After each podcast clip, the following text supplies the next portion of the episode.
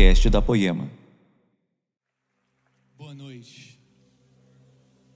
Se você puder abrir comigo em João capítulo 9, versículo de número 1.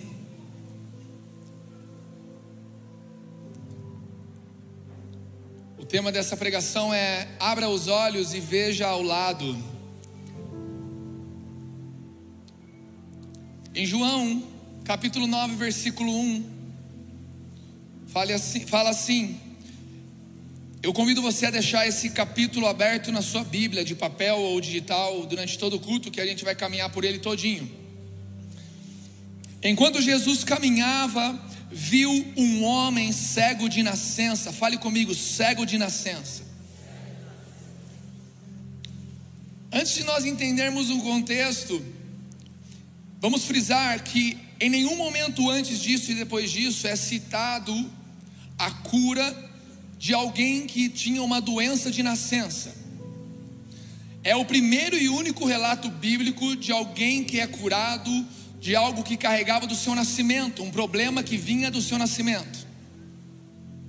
É uma doença de nascença que, nos termos mais contemporâneos, é chamada de uma doença congênita. E a doença congênita que esse homem carregava, no, no, no significado dela no português, é uma doença congênita é aquela que está presente na ocasião do nascimento podendo ser decorrente de uma alteração nos genes e repassada de pais para filhos, ou também causada por fatores externos ambientais, como infecções, consumo de drogas, medicações ou alguma interferência no útero, por exemplo.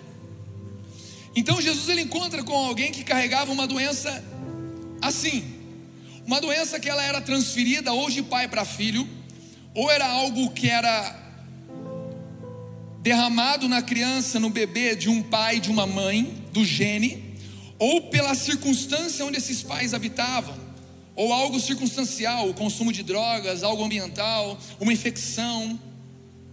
E havia então uma interferência no útero. Por uma interferência ali no útero, então uma criança nasce com uma doença congênita, uma doença de nascença. E esse é o único momento na Bíblia, é a única passagem, nenhum dos outros evangelhos conta sobre esse milagre, apenas João relata a cura de um cego de nascença, um homem que é doente de forma congênita. E quando a gente fala de uma doença desse tipo, a gente fala de algo que é carregado do berço, da família.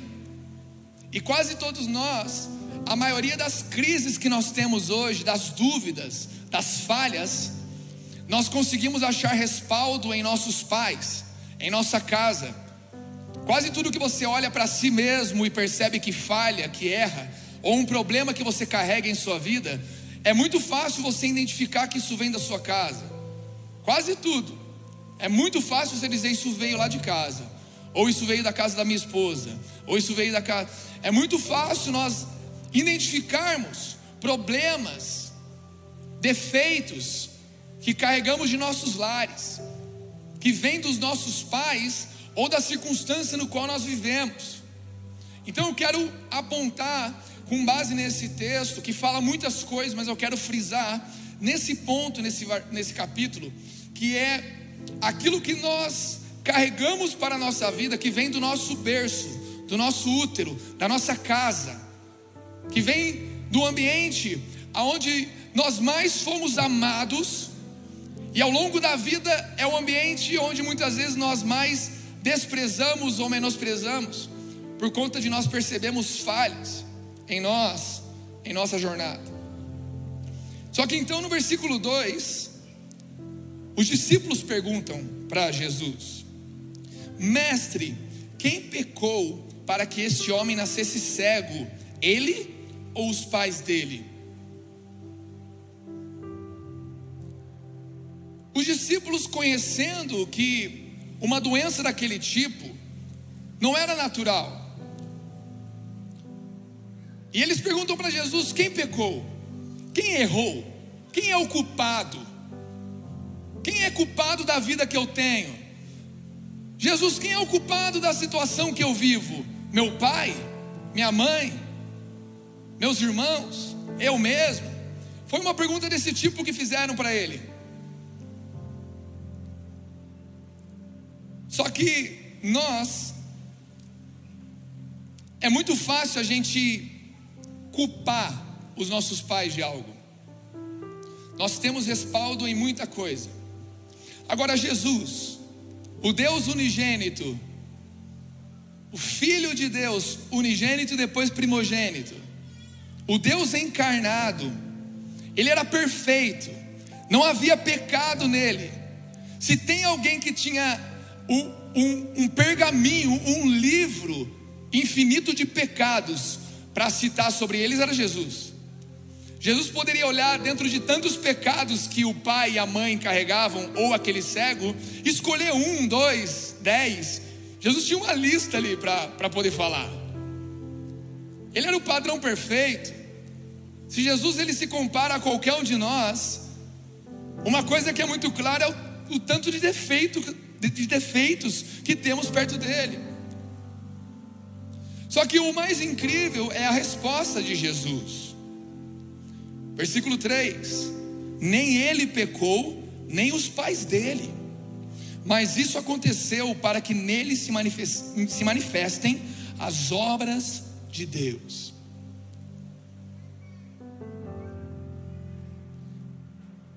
É muito, sabe, intrigante essa situação. Nem ele pecou e nem os pais dele mas isso é para que se manifestem as obras. Eu não sei vocês, mas vocês vão identificar isso em vocês ou em alguma situação que já viveram. Se alguém aqui já usou droga na vida, no momento em que você usou droga, parecia que todo mundo usava droga, porque você percebia um monte de gente usava e você não sabia. Se você tem problema com sexualidade, você percebe muito facilmente uma mulher que tem problema ou um homem que tem problema. Se você tem problema em alguma área, na inveja, normalmente quem identifica muito a inveja nas pessoas é o mais invejoso. E aquela pessoa é invejosa, pode ter certeza que a pessoa que identifica, ela tem um problema ou ela luta contra a inveja.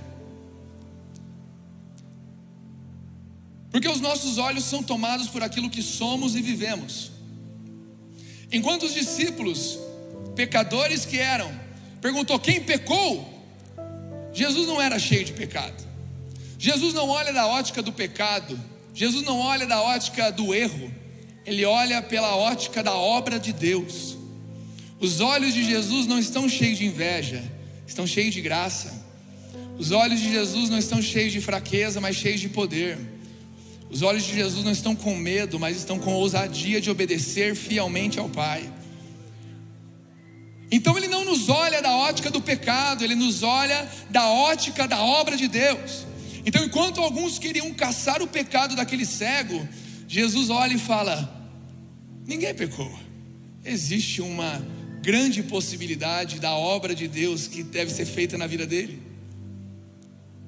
Ninguém pecou. Tudo isso aconteceu para que se manifestassem as obras de Deus. Muito do que nós temos culpado nossa casa, nossos pais, nossos irmãos, nossos filhos, nossos amigos, nossos tios, primos, muito do que nós temos culpado a nossa igreja local, nossos líderes, não diz respeito aos olhos de quem estão conhecendo as obras de Deus, mas diz respeito a olhos que estão cheios de feridas, cheios de medos, cheios de insegurança e cheios de pecado. Aqui Jesus nos mostra uma outra ótica. Ninguém pecou. Ninguém pecou. Mas como assim ninguém pecou? A palavra mesmo diz que aquele que, não, que, que diz que não peca é mentiroso. Mas é porque Jesus, ele não tem foco no problema, ele tem foco na solução. Jesus ele não tem foco no que dá errado, ele sabe o que é certo, então ele vive e derrama o que está certo. O que é errado para Jesus é pequeno, o que é certo para ele é grandioso, glorioso, poderoso. Então, Jesus diz no versículo 4: É necessário que façamos as obras então, daquele que me enviou enquanto é dia. A noite vem, quando ninguém pode trabalhar. Enquanto estou no mundo, sou a luz do mundo. Porque ele disse, ele disse: Eu não vejo alguém que pecou, mas eu vejo um lugar que precisa ser manifestada as obras de Deus. Mas é necessário que manifestemos as obras enquanto é dia, porque a noite virá. E quando ele fala da noite, ele fala de um tempo onde o Espírito Santo, que é a manifestação do seu caráter e poder, sobre a terra, não estará mais na terra.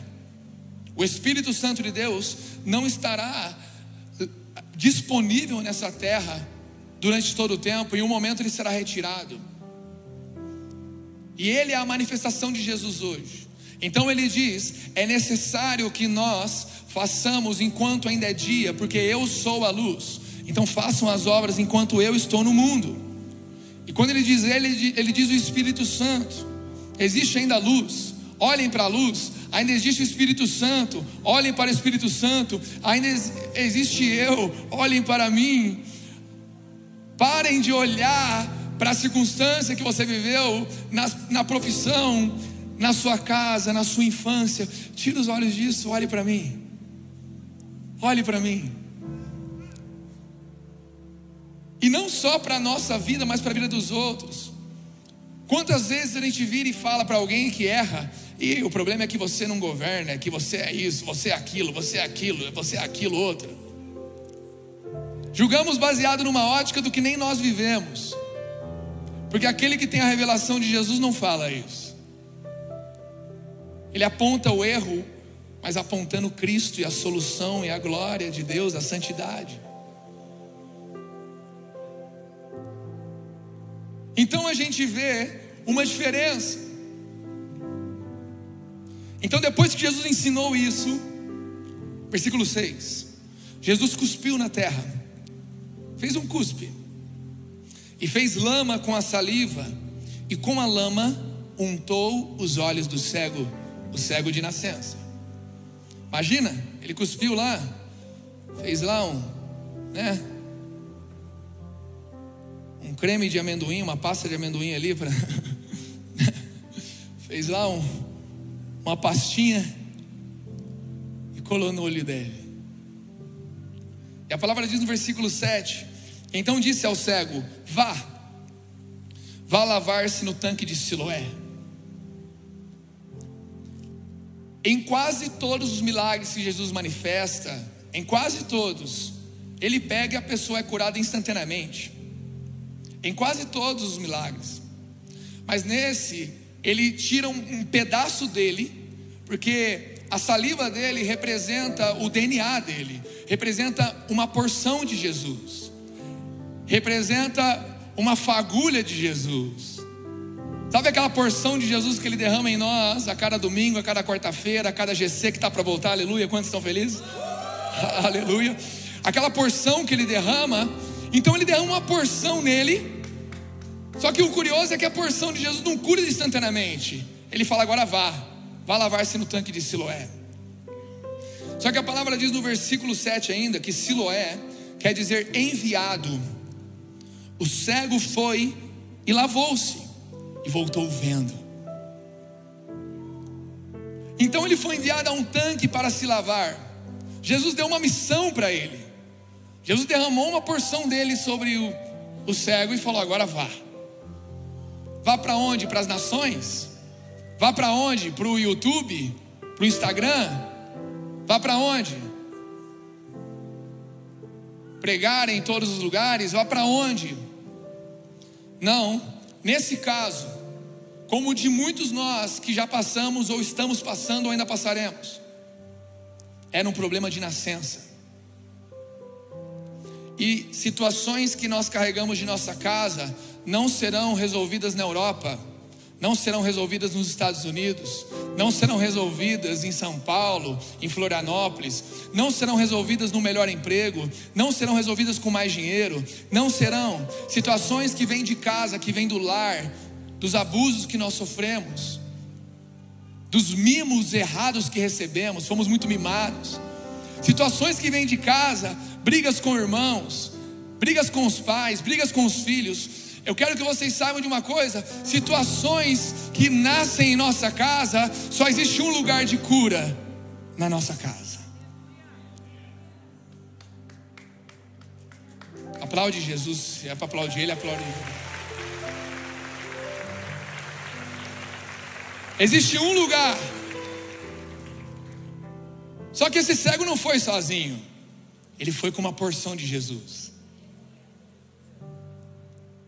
Só que a palavra diz que ele foi se lavar. Se lavar fala de você então mudar o seu estilo de vida em oração, leitura da palavra, porque a palavra diz que ela é a água que nos lava, a palavra é a água que nos lava. Só que ele foi enviado para onde? Olha o versículo 9, versículo 8 agora, para onde, onde ele estava ali. Então os vizinhos e os que antes o conheciam de vista, como mendigo, diziam, perguntavam: Não é este o que ficava sentado pedindo esmolas? Para onde ele foi enviado? Para sua casa, para sua vizinhança, para o lugar aonde o erro nasceu, para o lugar aonde o problema começou. Jesus deu para ele uma porção dele, direcionou ele a lavar-se, e o nome do tanque era enviado, ou seja, ele foi catapultado, enviado por Deus. Quantos aqui querem ser enviados por Deus para um lugar? Mas eu quero dizer que o lugar onde Deus mais nos envia se chama nosso lar, nossa casa, nossa família, nossa igreja local, nossas mães, nossos pais, nossos filhos, nossos avós. Abra os olhos e veja ao lado. E eles perguntavam: não é este que pedia esmola? Versículo 9. Uns diziam: é ele. Outros: não, mas parece com ele. O homem, o cego, dizia: sou eu. Então lhe perguntaram: como foram abertos seus olhos? Ele respondeu: o homem chamado Jesus fez lama uma lama. Eu não sei o que ele usou para fazer lama, eu estava cego ainda. Ele talvez ainda nem sabia que foi um cuspe. Fez uma lama lá e colou no meu olho, eu saí andando com a lama nos olhos. Um homem chamado Jesus fez lama, passou nos meus olhos e disse: Vá ao tanque de Siloé e lave-se, porque lá você vai ser enviado para um lugar. Então fui, lavei-me e estou vendo. Eles perguntaram: Onde está ele? Respondeu: Eu não sei. Sabe o que é mais interessante? É que era um ignorante. Ele não sabia explicar quem era Jesus. Era um ignorante, cara. Assim como muitos de nós e na verdade todos aqui carregam algum nível de ignorância, alguns só não reconhecem isso. Mas era as pessoas, as pessoas foram perguntar, mas quem é ele? Eu não sei muito bem. O nome dele era Jesus. Mas onde ele está, eu também não sei. Mas as pessoas que começaram a perceber o que estava acontecendo nele, fale comigo, foram os de perto. Fale, foram os de perto. Só que também os olhos dele se abriram para ver quem era a mãe e o pai dele, quem eram os irmãos dele, quem era aqueles que estavam perto. Nós estamos gastando energia demasiada procurando a solução de nossas vidas em YouTube, em Instagram, em palestras e até em pregações. E muita, muitas dessas soluções estão em nossa casa. Muitas estão em você olhar para sua mãe, olhar para o seu pai, olhar para os seus irmãos, olhar para os seus filhos, para os seus avós, para os seus primos, para os seus tios, para os seus vizinhos, para o seu GC. Amém? Olhar para os irmãozinhos de GC, olhar para o lado olhar para os seus pastores, olhar para o irmão que está ali, ó, preparando cada detalhe para você, para você chegar aqui e poder ter uma cadeira para sentar. Olhar.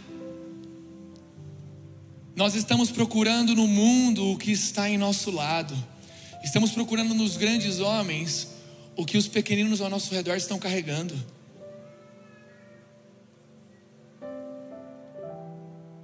Os nossos olhos precisam ser abertos para que nós olhemos para aqueles que estão ao nosso redor.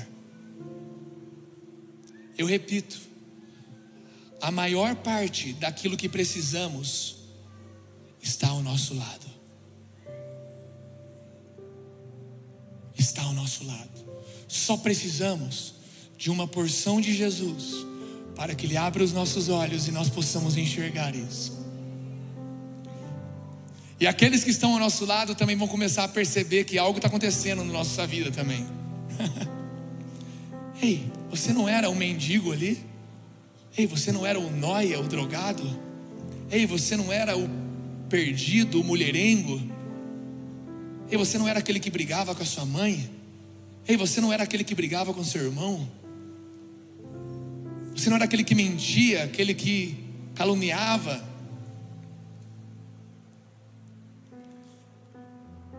Só que em nossas experiências com Deus, nas simples experiências e verdadeiras experiências, surgem aqueles que conhecem, ou vêm ao nosso encontro o conhecimento. Versículo 13 fala que levaram aos fariseus aquele que antes era cego. E era sábado o dia que Jesus fez a lama e lhe abriu os olhos. Então os fariseus lhe perguntaram outra vez: Como podia ver? Ele respondeu: Ele pôs lama sobre os meus olhos, lavei-me e estou vendo. Por isso alguns dos fariseus diziam: Esse homem não é de Deus, porque não guarda o sábado. Mas outros diziam: Como pode um pecador fazer sinais como estes? E houve divisão entre eles. Então você vê Jesus dividindo aqueles que detinham o conhecimento, porque a nossa racionalidade, a nossa razão, o que nós conhecemos, é pequeno demais perto de quem Jesus é. Então ele começou a dividir, e eram homens tolos. Cara, era o primeiro episódio. À frente no, no texto, vamos ver que o cego de nascença diz que é a primeira vez até então na história que um cego de nascença é curado. Aqueles que detinham o conhecimento das Escrituras, aqueles que detinham a maior intimidade com Deus, entre aspas, eles ficaram mais preocupados em protocolos, porque ele fez aquilo num sábado, e num sábado, por exemplo, no, em judeu não era permitido fazer lama, não era permitido fazer mistura. Se você fosse comer algo que era misturado, você comia sem misturar. Era proibido fazer mistura no sábado. O fato dele ter feito lama no sábado, fez, isso que foi um, um Yakut de lama, não? Pecador, não guarda o sábado. Imagine se ele fizesse então uma betoneira, né? ai, ai. Mas, cara, eles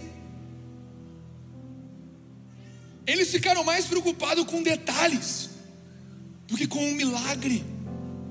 Era uma coisa que a terra nunca tinha visto. A terra tinha seus quatro mil anos e nunca alguém que nasceu cego tinha sido curado. Isso é muito lindo, porque a Bíblia ela fala sobre nós carregarmos os pecados dos nossos pais até várias gerações. O Velho Testamento diz sobre isso.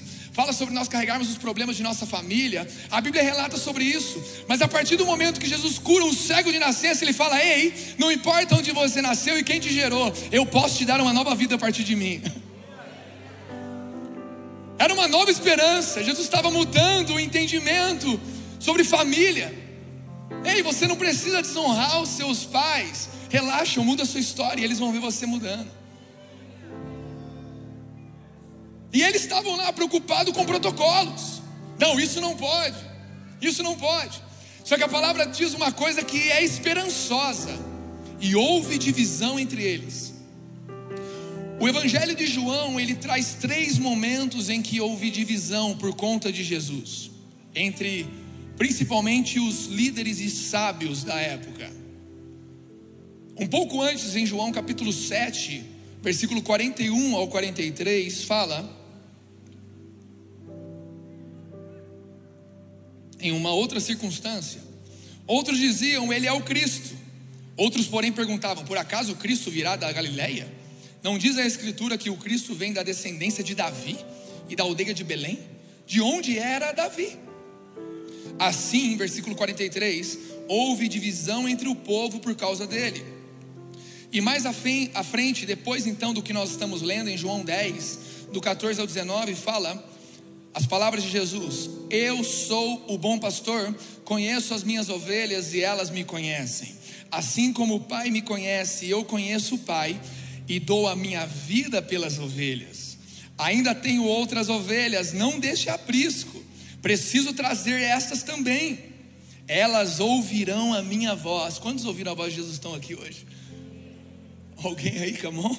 Amém? Elas ouvirão a minha voz, e então haverá um só rebanho e um só pastor. Eu quero frisar aqui que eu posso até ter um encargo pastoral, mas o verdadeiro pastor dessa igreja se chama Jesus Cristo.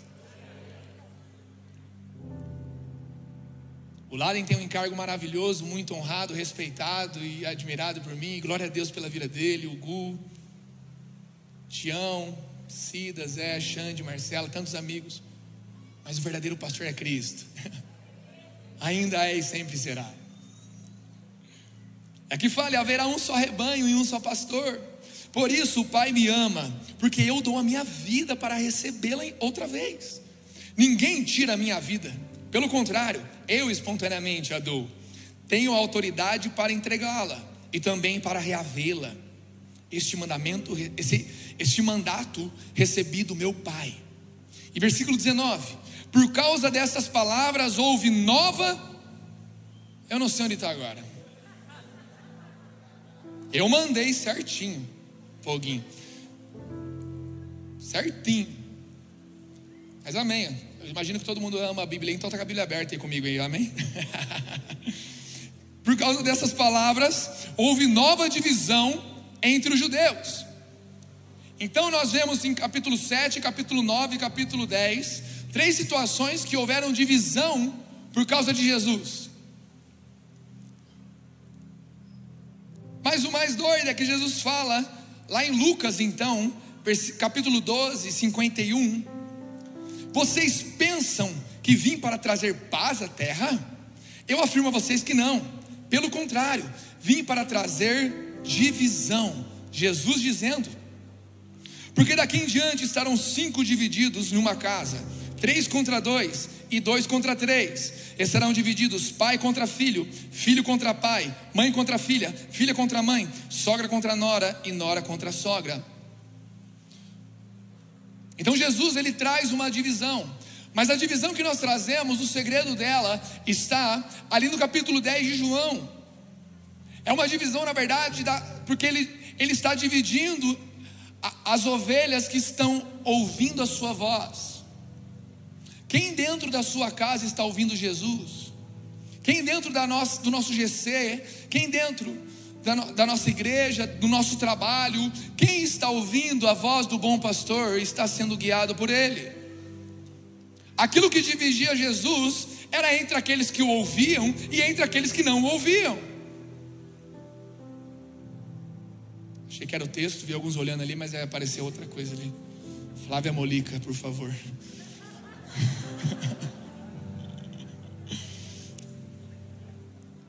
Então a maior divisão, só que lá na minha casa isso já aconteceu. Lá em casa já aconteceu divisão, Brunão. Por causa de Jesus. Comigo, com a minha mãe, com meus irmãos. Não é?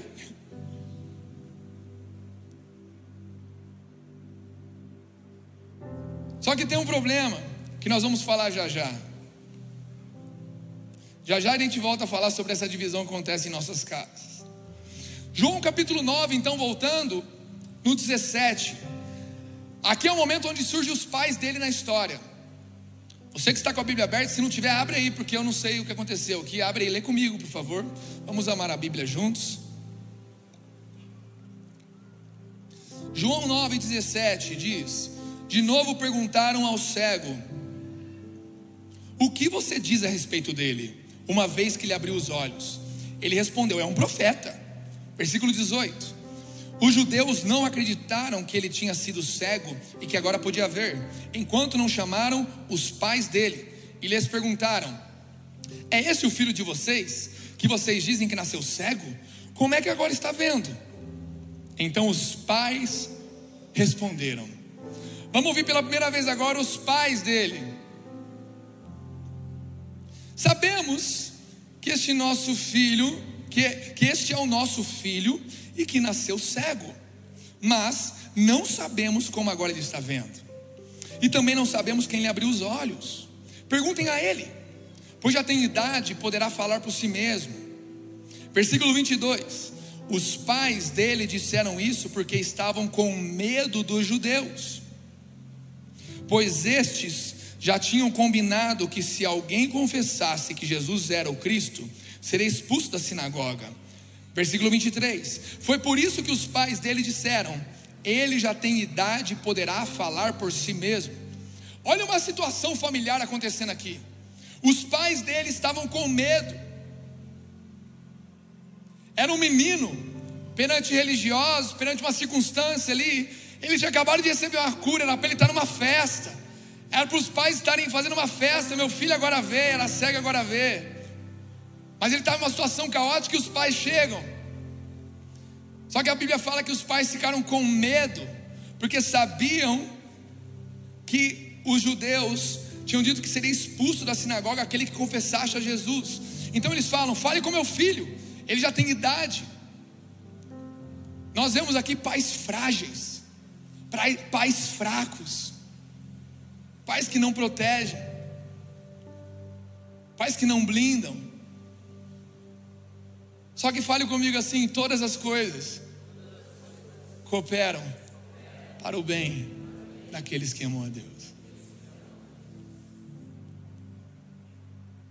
Até a fraqueza dos nossos pais cooperam para onde nós estamos chegando.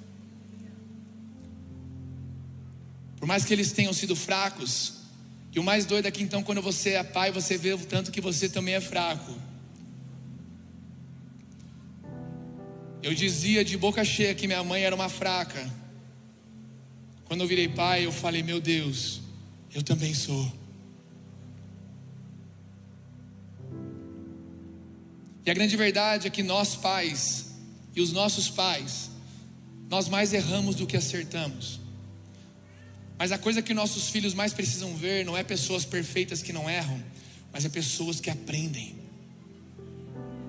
Os nossos filhos aprendem muito mais com a gente aprendendo do que com a gente ensinando. Tem coisas que ensinamos, mas tem muito mais que aprendemos. Porque um pai, ele aprende muito mais do que um filho. Cada momento da vida do Theo e da Tatá me ensina. A não ser que você esteja com os olhos vendados, mas abra os olhos e veja ao lado, porque os seus filhos estão te ensinando, os seus filhos estão te discipulando, os seus filhos estão te forjando. e nós somos fracos. Pais, não se culpem. Não se acusem, porque eu também sou fraco como pai. Só que Deus ele é tão glorioso que os pais, mesmo em sua fraqueza, eles catapultam o filho. Porque o pai estava com medo, mas ele diz: fale com ele porque ele já é maior de idade. Sem eles saberem, eles deram um destino para o filho dele. Fale com ele, ele já é maior de idade. No medo deles, na fraqueza deles, eles catapultaram o filho dele, deles para o propósito.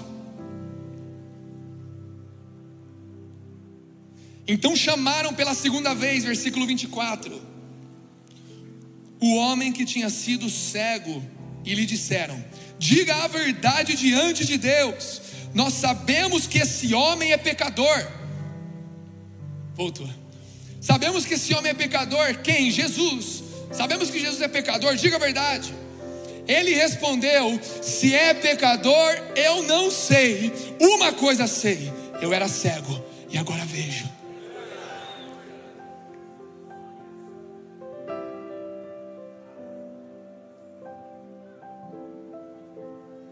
Meu amigo, esse cara não sabia dizer quem era Jesus. Não sabia dizer se Jesus era santo, se ele era bom, se ele era mau, se ele era legal, se ele era chato. Ele não sabia falar muita coisa sobre Jesus. Mas ele sabia o que Jesus tinha gerado nele e o que estava gerando. Nós temos sido uma geração muitas vezes que enche a boca para falar de Jesus, mas não carregamos nada dele. Falamos um monte de coisa, eu sei quem é Jesus, Jesus não é isso, Jesus é aquilo, Jesus é aquilo, eu sei quem é Jesus, eu sei, eu sei. Mas o negócio é o seguinte: esse cara não sabia dizer quem era Jesus, mas ele podia falar o que Jesus estava fazendo na vida dele. Porque melhor do que dizer quem Jesus é, é falar o que Jesus faz em mim e através de mim, cara. Fatos falam mais do que palavras. Todo mundo aqui levanta comigo aqui o indicador. Levante. Eu disse o indicador.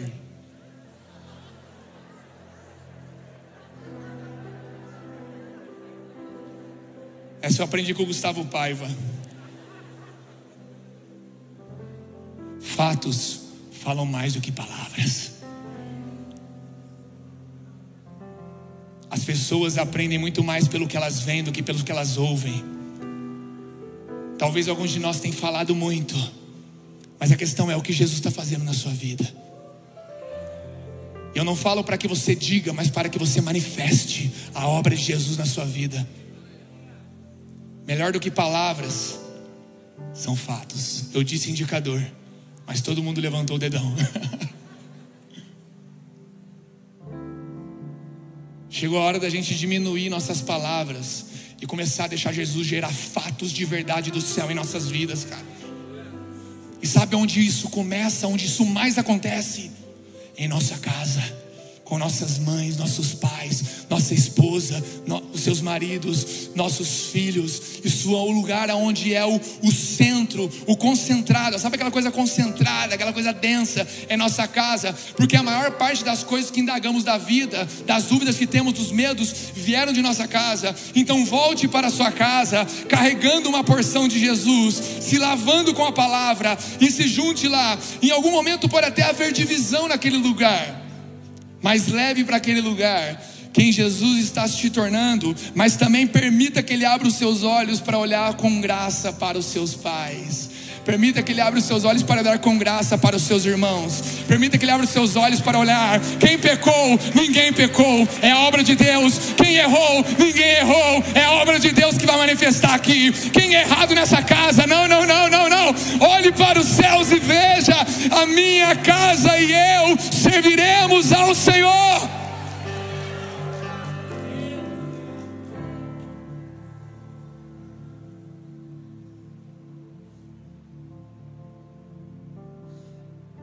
Se é pecador, eu não sei. Uma coisa eu sei, eu era cego, agora vejo. E perguntaram outra vez, versículo 26, o que ele fez a você?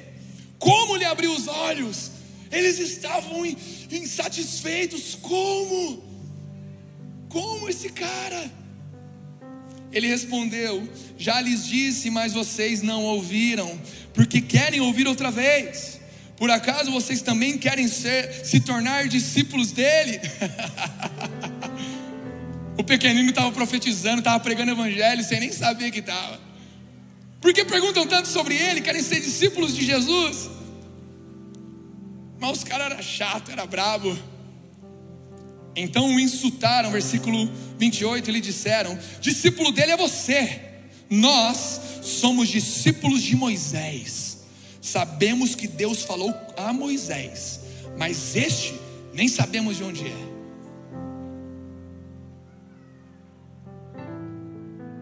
Somos discípulos de Moisés. A grande verdade é que se eles fossem de fato discípulos de Moisés, eles teriam a comunhão com Deus que Moisés tinha e reconheceriam que ele era o Cristo. Se eles tivessem, se eles fossem de fato discípulos de Moisés, eles não se apoiariam no fato de ser discípulos de Moisés, mas sim de viverem como Moisés viveu. Nós temos essa geração maravilhosa que aprendeu sobre a, a, a casa paternal, sobre paternidade espiritual, é muito bom. Mas, porém, alguns de nós podem falar, ou já falou, ou ainda fala: eu sou discípulo do Leandro, eu sou discípulo do Marcos, sou filho espiritual do Marcos, filho do Lê, filho da Poema, eu sou filho dessa casa maravilhosa, eu sou aquilo. Quem você pensa que está falando, cara? Eu tenho paternidade, você nem tem. Minha paternidade. A questão não é qual é a nossa paternidade, mas o quanto estamos imitando a devoção daqueles que são nossos pais. Porque a graça não está em ter o Mark como pai, a graça está em todos nós aprendermos com a devoção dele a Deus, com a intimidade dele com Deus, dizer que é um filho do Mark, que é um filho do Lê, que é um filho do Laden, que é um filho de alguém aqui do Xande. Não adianta, viva como eles, busca Deus como eles, porque o máximo que você vai poder dizer é como ele disse: Eu sou discípulo de Moisés. E sabemos que Deus falou com ele, olha a resposta. Sabemos que Deus fala com Laden. Eu sou discípulo do Laden.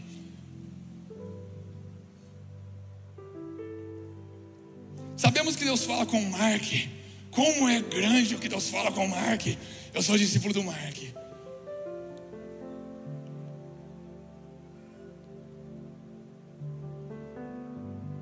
Esses homens são maravilhosos. Eu honro a vida dos homens que me inspiram, me confrontam, me consolam.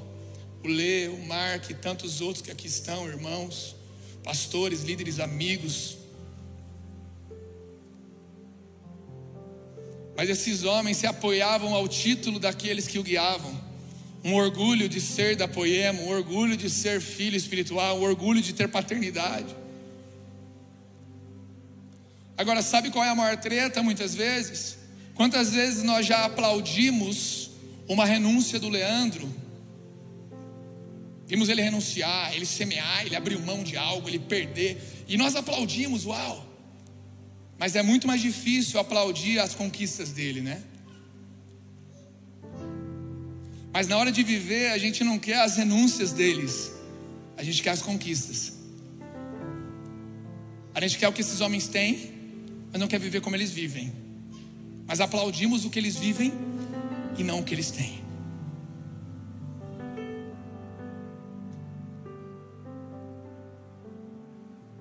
Nós queremos o benefício de uma vida com Deus sem a renúncia.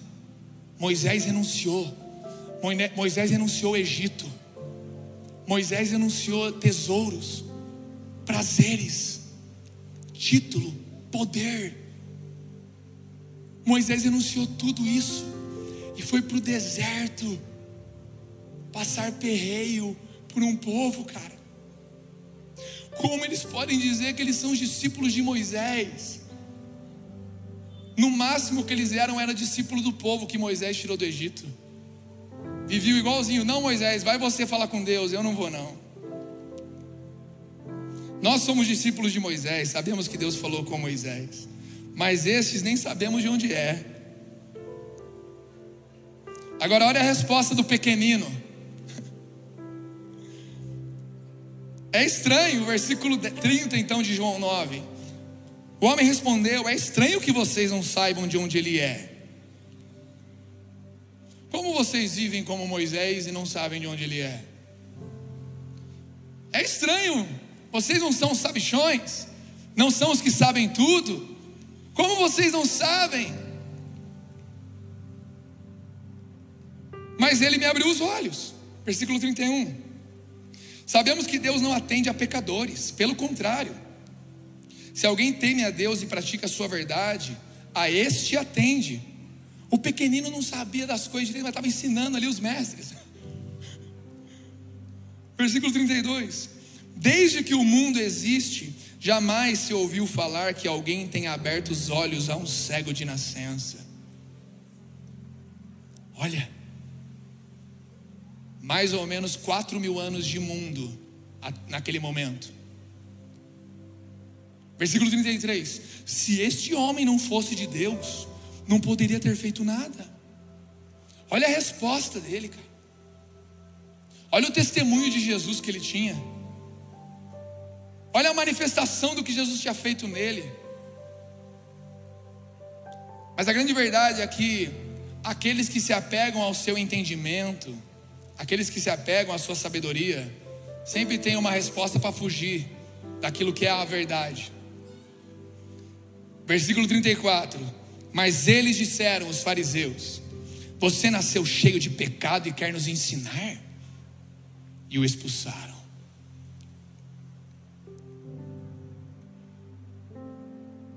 Você se converteu quando?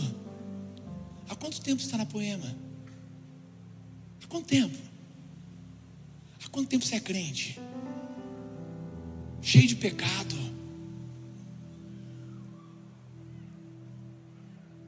Cheio de pecado. Superiores. Mal eles sabiam que o pecado estava nos olhos deles. Enquanto Jesus, que tinha tudo para poder apontar o pecado do pai e da mãe dele, disse: existe uma obra para manifestar. Este provando em obras e em palavras que Jesus era o Cristo ou que tinha alguma coisa nele especial. A resposta deles foi: Você nasceu com pecado. Meus amigos, aqueles que não ouvem a Deus, eles não têm relevância alguma para falar sobre de onde você veio e para falar como foi a sua vida. a casa dele você não sabe, os pais dele, os pais que ele tiver, é por isso que ele é assim. Ai, a mãe que ele teve, é por isso que ele é assim. Ai, os irmãos dele abusaram dele quando era criança, por isso que ele é assim. Ai, fizeram isso, por isso que ele é assim. Eu quero dizer para você que você e eu tivemos os pais que Deus quis que tivéssemos, tivemos os irmãos que Deus quis que tivéssemos, temos os filhos que Deus quis. Não foi ninguém que escolheu, não foi homem, mas foi o próprio Deus que escolheu. Erraram conosco, erraram, mas não tem a ver com o erro que cometeram conosco, mas com a palavra e com a obra que vem de Deus para manifestar em minha vida vida e em minha casa.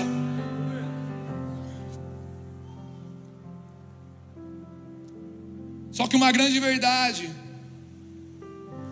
é que naquele processo de divisão que existe em nossas casas, já vou falar sobre isso. Vou falar disso aqui primeiro que é mais legal. Guarda aí, não deixa eu esquecer. João 9, então 35. O homem foi expulso então, né, cheio de pecado. Jesus, olha aí, a gente leu a história inteira e Jesus foi lá, colocou a laminha no olho, mandou ele embora e, e não ouvimos mais falar de Jesus na história, ele não apareceu mais. Agora é Jesus aparecendo de novo na história. Jesus ouviu que eles tinham expulsado o homem e ao encontrá-lo perguntou: Você crê no filho do homem? Ele respondeu: Quem é Senhor para que eu creia nele? Cara, era um ignorante. Eu não estou aqui para fazer uma apologia à ignorância, mas era um ignorante que estava chamando a atenção de forma positiva de Jesus. Carregava algo de Jesus. Não conspirou contra os pais quando os pais erraram com ele não quis ficar teimando, brigando com os fariseus. Ele não ficou ali discutindo, não, ele só falou: Cara, eu não sei, eu não sei. Eu só sei que esse homem tocou em mim, mandou me lavar, fez uma laminha lá e eu estou vendo. Ele não ficou perdendo tempo discutindo quem sabia mais. Ele só falava: Eu não sei, cara, eu só vejo.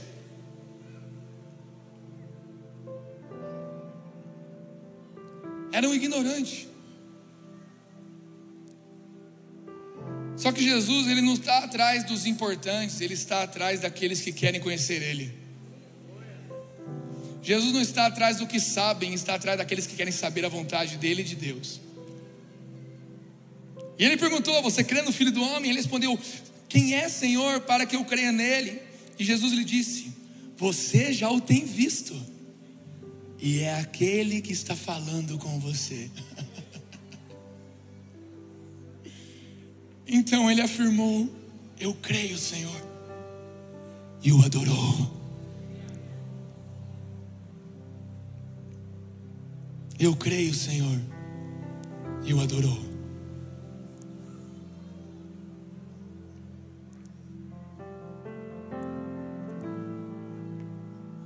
Eu creio e o adorou.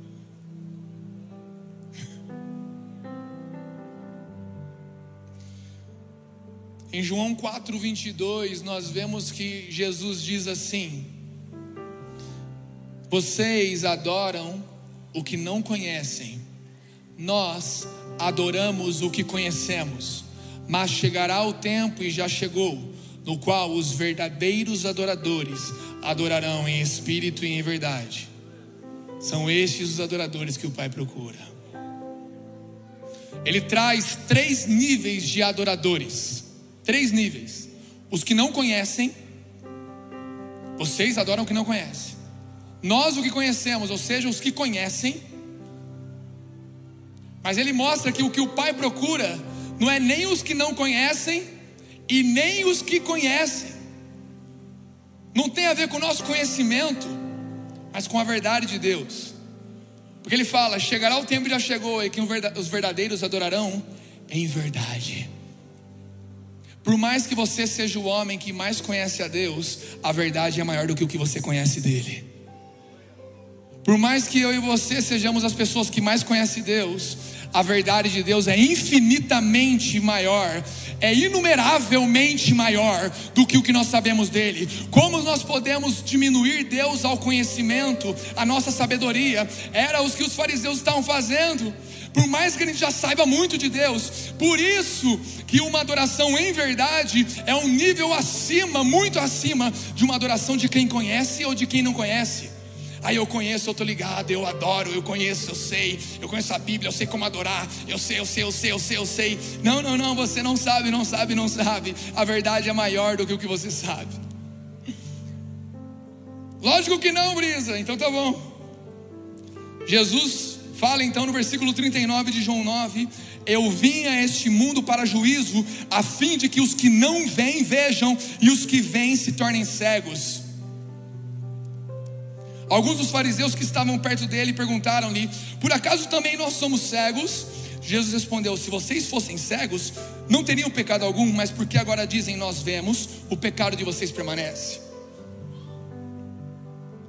Vocês que veem tudo, estão ligados em tudo, têm o controle das coisas, têm o domínio. Vocês estão ligados o que fazer?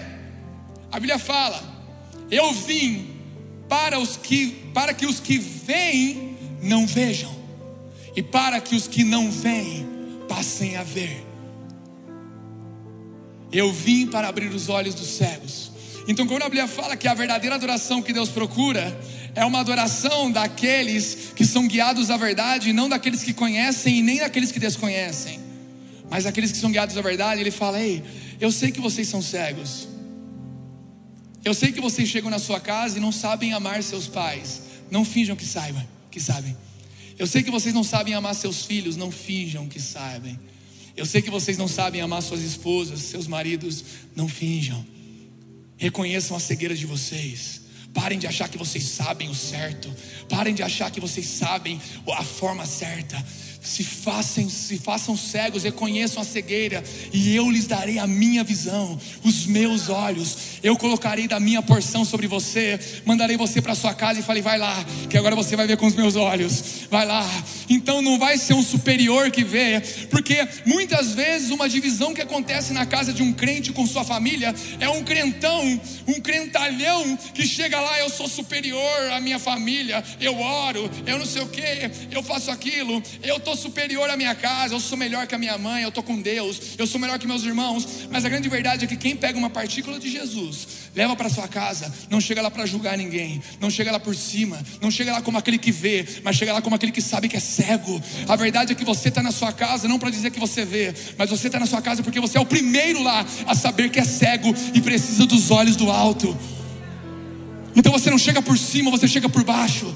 É um cego querendo ver, não um cara que vê querendo falar as coisas. É um cego ali. Como eu amo minha mãe, como eu perdoo ela, como eu amo meu irmão, como eu perdoo ele, como, como, como, como, como eu perdoo minha esposa, como. E tudo isso vai nos moldando. Jesus vai dando a cada culto, a cada GC, a cada encontro, a cada momento de oração, uma partícula dele nos dá dos teus olhos. A gente se lava com a palavra, se lava e nós chegamos na nossa casa para aprender como perdoar, como amar, como lavar os pés Como entender que não é quem pecou, é quem tem a obra e a luz ainda está na terra para manifestar as obras naquele lugar. É como chegar lá, não como grande, mas como pequenino que olha e fala: Eu não sei amar.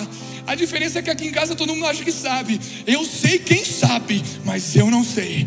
E eu estou mergulhado, adorando, não o que eu conheço, mas em verdade. E a palavra fala que também é em espírito, porque o espírito é aquele que nos guia à verdade. Nós não sabemos adorar, adorar a Deus, mas precisamos que o espírito nos guie ao Deus verdadeiro, não ao Deus que conhecemos, não ao Deus que entendemos, mas ao Deus verdadeiro e de verdade, em em verdade, de glória em glória. Cada dia o nosso conhecimento mais cai, nossa razão, nossa psique, nosso ponto de vista, porque a verdade do alto vem nos espremendo, ela vem nos diminuindo para que ele cresça, ela vem nos espremendo para que saia azeite, para que saia unção, para que saia cura.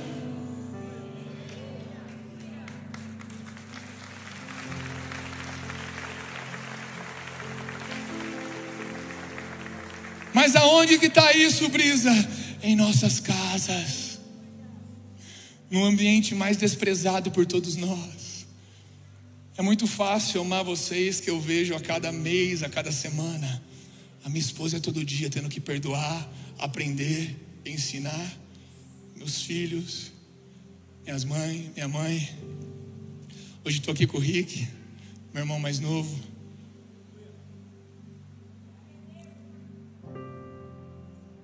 Posso falar? Faz seis meses que ele estava numa clínica de recuperação.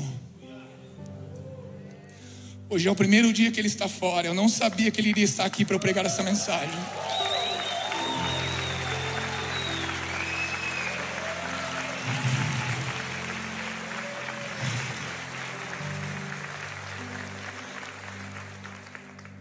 Eu mais errei com ele do que acertei. Mas a hora que eu me coloquei por baixo, falei: Jesus, espreme. Eu não sou melhor que ele. Eu só sei que eu sou cego, então perdoa ele também, porque ele não sabe o que faz. E ele está aqui hoje.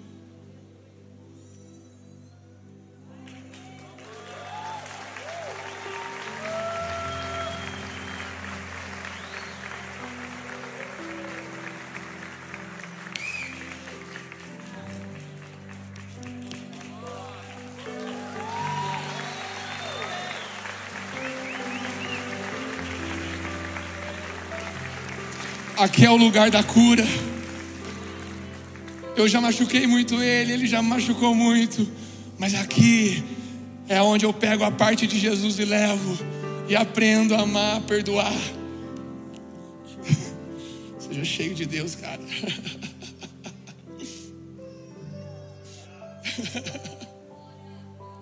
Não é ceninha, não, cara.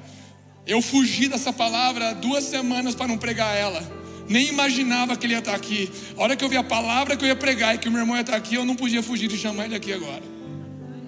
Não é sensacionalismo, é fato. É fato de que Deus é vivo, é fato de que não tem a ver comigo. Não sou eu que sou um bom irmão, eu só reconheço que sou cego. Então Jesus vem dar um pouquinho mais de mim e eu abro e vejo, cara, não é o pecado dele, é a luz de Jesus salvando a vida dele, trazendo ele Engordou 20 quilos, está até gordo. Preciso comer a comida de lá também, porque eu estou muito magrinha.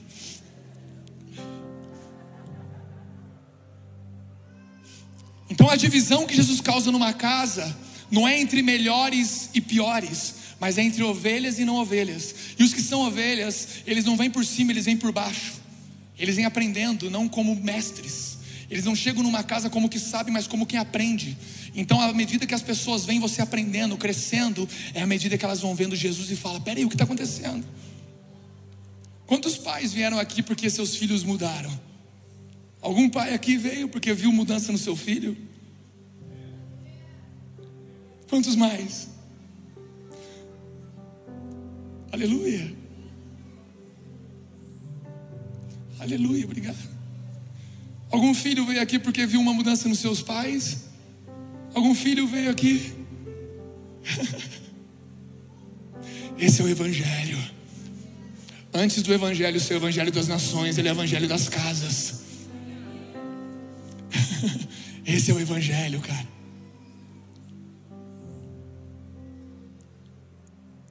Último texto que eu quero ler, em Lucas 18, 9 ao 14. Jesus também contou esta parábola para alguns que confiavam em si mesmos. Olha para quem ele contou essa parábola: para quem confiava em si mesmo, para quem acha que vê, para quem acha que enxerga, entende. Por se considerarem justos e desprezavam os outros. Eu já desprezei o meu irmão por me considerar justo. Já desprezei a minha mãe que está ali também. Mas Jesus tem me ensinado a viver assim, como outro homem dessa parábola. Para alguns que confiavam em si mesmo, ele contou isso por se considerarem justos e desprezavam os outros. Versículo 10: Dois homens foram ao templo para orar, em um culto como esse. Um era fariseu e o outro era publicano, ou seja, um era o sabichão e o outro era um ignorante, um fraco, um frágil, um pecador. Versículo 11: O fariseu ficou em pé e orava de si mesmo para si mesmo, desta forma: Ó oh Deus, graças te dou, porque não sou como os demais homens, roubadores, injustos e adúlteros, nem ainda como este publicano. Jejuo duas vezes por semana e dou o dízimo de tudo que ganho. O publicano, estando de pé e longe, nem mesmo ousava levantar os olhos para o céu mas batia no peito, dizendo: Ó oh Deus, tem pena de mim, que sou pecador.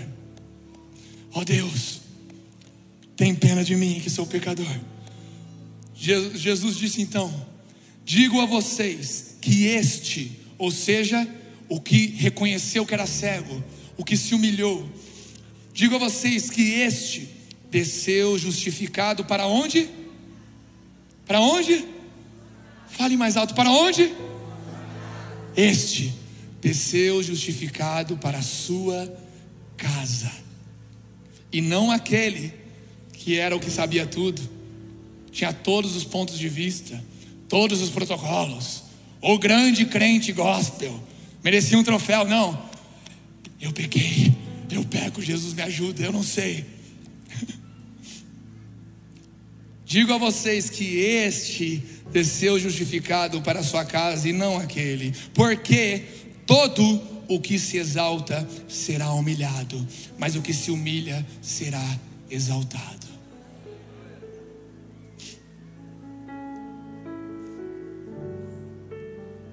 Nós estamos na nossa casa, no nosso lar, não para sermos os exaltados, mas os humilhados. Mas à medida que nos humilhamos, Deus nos exalta. Sabe qual é o desafio então quando Deus nos exalta? É continuar se humilhando, porque se eu me apegar à exaltação, Ele vai me humilhar. Então, a maior postura, o lugar mais alto que você e eu temos para viver na vida se chama humilhação, porque na medida que eu vivo humilhado perante Jesus, Ele me exalta para o que Ele é. Eu me humilho perante Ele com o que eu sou, Ele me exalta o seu caráter. Eu me humilho perante Ele com o que eu sou, Ele me dá o seu poder. Eu me humilho perante Ele com medo, Ele me dá coragem. Eu me humilho perante Ele com feridas com meus pais, Ele me dá cura e me faz levar cura para os meus pais. Eu me humilho perante Ele com raiva dos meus pais, dos meus irmãos na minha casa, e Ele me dá ali uma cura, uns novos olhos, não que acusam, mas que levam as obras de Deus, Jesus, para minha casa. Eu me humilho, Ele me exalta, mas Ele não me exalta para que eu engrandeça, Ele me exalta para que Ele cresça em mim. A exaltação de Deus não é fazer um homem grande, mas é fazer de um pequeno homem cheio de Deus, cheio do Espírito Santo, carregando a verdade, carregando a doutrina, carregando a santidade, poder, cura, perdão. Não é um grande homem, é um pequeno em sua casa, é um pequeno em sua igreja, é um pequeno em seu GC. Não, o evangelho não é para os importantes e grandes, é para os humilhados que são exaltados porque são cheios de Deus. E o lugar onde tudo começa se chama nossa casa, nossa igreja local.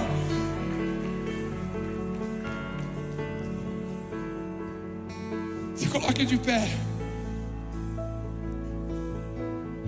Você que sente que precisa dar um passo de fé, precisa entregar algo a Deus, confiar a Ele algo que você carrega de sua casa, algo que você achava que era culpa de onde você veio, culpa dos seus pais, culpa de alguém, de um abuso, de um tio, de uma tia.